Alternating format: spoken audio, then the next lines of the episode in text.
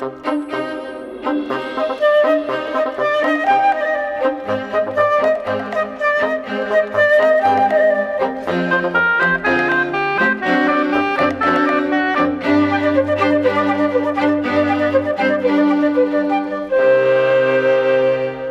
65 milhões de anos acabou o Mesozoico, a era dos dinossauros. Foram quase 160 milhões de anos em que os grandes répteis dominaram o mundo.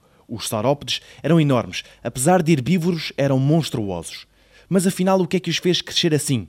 Mais uma vez, também não temos a certeza absoluta da resposta para esta questão, mas Otávio Mateus, diretor do Museu dos Dinossauros de Lourinhã, diz que a resposta pode estar próxima e é provável que seja a abundância de alimento e a coevolução.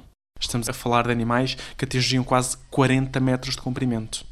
Estamos a falar de animais que, para conseguir bombear o sangue até ao cérebro, tinham de ter um coração com meia tonelada. Estamos a falar de animais com 20, 30 toneladas de peso. Eram gigantes.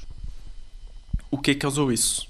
Possivelmente foram vários fatores externos, nomeadamente uma possível maior produtividade fotossintética das plantas, permitiu que houvesse mais plantas, logo estavam criadas as bases ecológicas para os herbívoros crescerem. Os herbívoros crescem, os carnívoros têm que crescer para acompanhar e para conseguir caçar os herbívoros.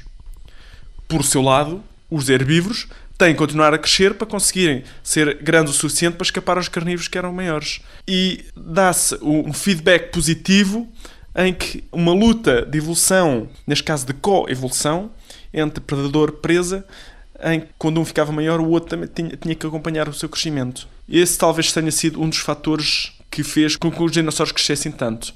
Quando temos grandes dinossauros herbívoros, nos períodos, nos períodos de, do Mesozoico, Portanto, entre os maiores são os saurópodes, são aqueles de pescoço comprido, e esses de facto foram os maiores animais que, que uma vez caminharam sobre a Terra.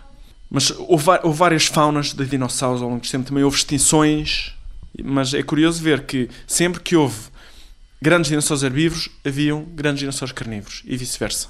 Portanto, houve claramente uma coevolução. Está por responder, mas faz parte do nosso imaginário.